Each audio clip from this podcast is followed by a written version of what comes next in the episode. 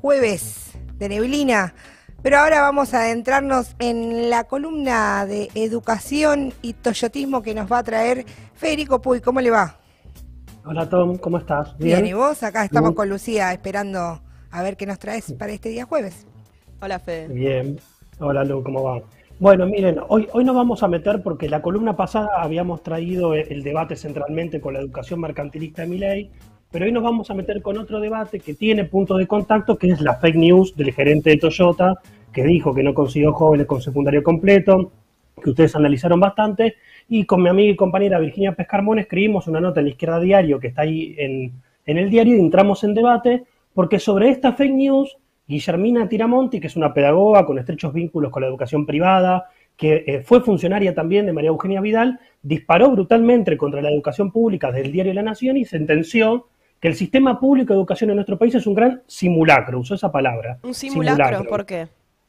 Un simulacro, los argumentos que daba eh, son bastante conocidos, pero los vuelvo a poner sobre el tapete, que es que el problema educativo y los llamados pésimos resultados se reducen a una sola ecuación, que hay demasiada inversión, demasiados sindicatos, demasiados derechos laborales, y hace rato que ella viene desarrollando sus opiniones desde la tesis que indica, que, que indica de que el mito de la escuela que iguala es puro cinismo y esboza dos argumentos que por separado parecerían ser o son objetivamente ciertos. Uno es la expansión del sistema educativo por un lado, el público centralmente, y por el otro la educación privada. Pero expuestos a su conveniencia, estos argumentos es directamente una refriega contra la educación pública y encima, para colmo de males, se cargó sobre,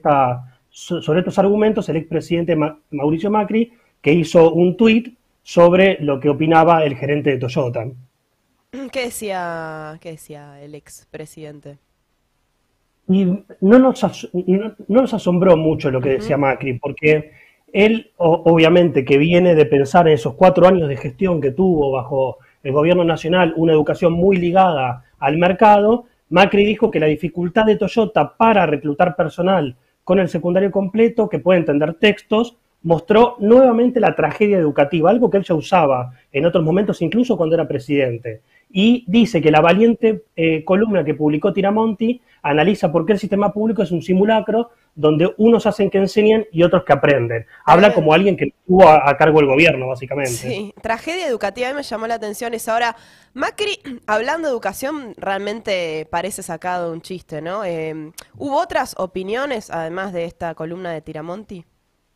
Sí, eh, estuvo bueno porque más allá de esto que empiezan a, a refregarse contra la educación pública, hubo, se, abrió bastante debate que nos permite tirar a nosotros también de algunos hilos, y uno de los que más me interesó a mí, por lo menos, fue Ezequiel Adamoski, que en Diario.ar se metió en el debate y planteó algo interesante, que es que cuando un empresario, como el de Toyota, ¿no? pide trabajadores con secundario completo, no está pidiendo solamente el trabajo de esas personas, sino que también el trabajo que anteriormente aportaron los docentes de los colegios a, los que fueron, y Adamowski concluía que el trabajo docente gestionado por el Estado participa de alguna manera bastante directa en la generación de riqueza que aporta la fábrica. Y yo coincido totalmente con las declaraciones de, de, Adamowski desde este punto de vista, porque el rol del educador es parte de la generación de las ganancias de los capitalistas. Que el capitalista no paga, sino que delega en el Estado que también obviamente su carácter de clase es capitalista. Entonces, la definición clásica de todas las corrientes críticas de la pedagogía que dicen que el Estado hace de formador de mano de obra más o menos barata según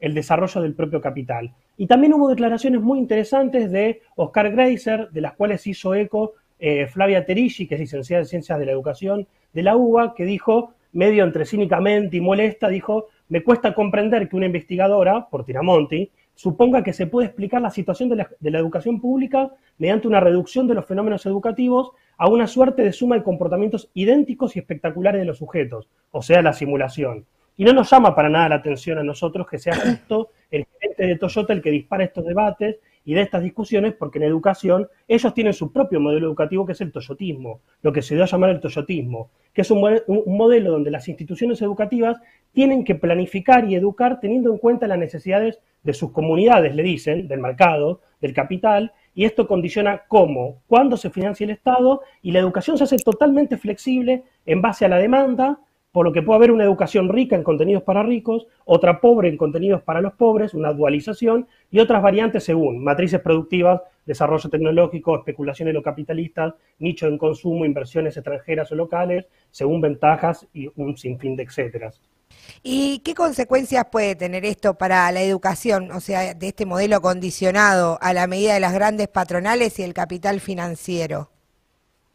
Y yo creo que la segmentación del sistema educativo que decíamos antes, esa dualización, acompaña la precarización creciente de la fuerza de trabajo y la marginalización de amplios sectores de la población. Cada vez son menos los estudiantes que provienen de escuelas públicas que logran acceder, por ejemplo, a las universidades a pesar de la gratuidad y del ingreso libre, entre comillas, y quienes cuentan con más recursos y provienen de los hogares de mayores ingresos logran mayores calificaciones educativas. Es decir, que esta relación entre educación y trabajo, que es la más importante para pensar la pedagogía, nos lleva a pensar y a tirar del siguiente hilo entre el gerente de Toyota por un lado y aquellos que incluso piensan que el Estado burgués capitalista puede transformar la educación, o sea, un malabarismo ideológico que separa al capital de la escuela y a la escuela de capital y su Estado. Y hay un concepto que a nosotros nos importa mucho para poder meternos en este debate, que es el que decía el revolucionario italiano Antonio, Antonio Gramsci, que tiene un concepto que nos puede servir para pensar lo que es el Estado integral, donde la escuela, por lo general, históricamente se considera como una parte de la sociedad civil, pero ante la necesidad del propio capital para que el Estado desarrolle grandes sistemas educativos masivos, también se integra como institución directa al Estado. Entonces, al Estado. Entonces Gramsci piensa que la escuela está ubicada entre ambos polos del Estado integral o entre alguno de los dos, el de disciplina, normas, organización escolar, verticalidad, y el de hegemonía, que dice que es igualitarismo, acceso o consenso. Bien, o sea, Fede, digo, si no entendí mal, vos lo que estás diciendo, bueno, cuando el gerente de Toyota decía eh, no hay jóvenes con secundario completo, no solamente estaba, digamos, haciendo una crítica eh, educacional y justificándose, no ya sabemos, para pedir más subvenciones del Estado, sino también decía quiero que el Estado me garantice este determinado tipo de educación, ¿no? O sea, ligado al modelo productivo. Eh, ¿Puede pensarse una educación que esté desligada de ese modelo productivo? No, no, claro, eh, es exacto, porque él está haciendo una crítica, pero lo que está pidiendo es una exigencia de qué educación quiere para su propio mercado, que es el de la precarización. Y para nosotros una educación deseable es aquella que, que promueve el desarrollo integral de la personalidad, la capacidad de la libre expresión, la formación de ciudadanos gobernantes, que también es un concepto que plantea Gramsci en torno a cómo la clase obrera se tiene que ubicar ante su propia formación, eh, pero de otro Estado, en lucha por el fin de la sociedad de clases, y de trabajadores en la, perspectiva de un modelo productivo que ponga el centro en la reproducción de la vida para todos y todas y no en la mera acumulación de capital, que es como propone el gerente de Toyota, Macri, o también, por supuesto, estos gobiernos que eh, toman la educación desde otro punto de vista más nacional y popular, si se quiere. Pero este modelo pedagógico es totalmente un desafío porque en todo caso está lejísimo de la perspectiva, el que proponemos nosotros, tecnocrática, que de manera sutil Tiramonti defiende en su artículo para terminar convocándonos a una especie de reinventar la educación democrática y emancipadora como si tal cosa hubiera existido en los marcos del capitalismo. Para nosotros, o sea, con más y mejor educación, no alcanza para la conquista de otra sociedad sin explotación ni opresión. Pero se puede practicar una pedagogía crítica donde desnudemos estas cosas, de conjunto los contenidos de la escuela, su organización vertical, la ideología de clase que lo rodea, estas declaraciones del gerente de Toyota, pero sabiendo claramente que es necesario que las y los trabajadores puedan hacerse el poder, donde gobierne la mayoría para abrir la posibilidad de una nueva educación, donde reine a cada quien según su posibilidad y a cada cual según su necesidad y la educación será creativa y no un peso muerto y no será un botín de rapiña de una clase parasitaria que intenta destruirlo todo.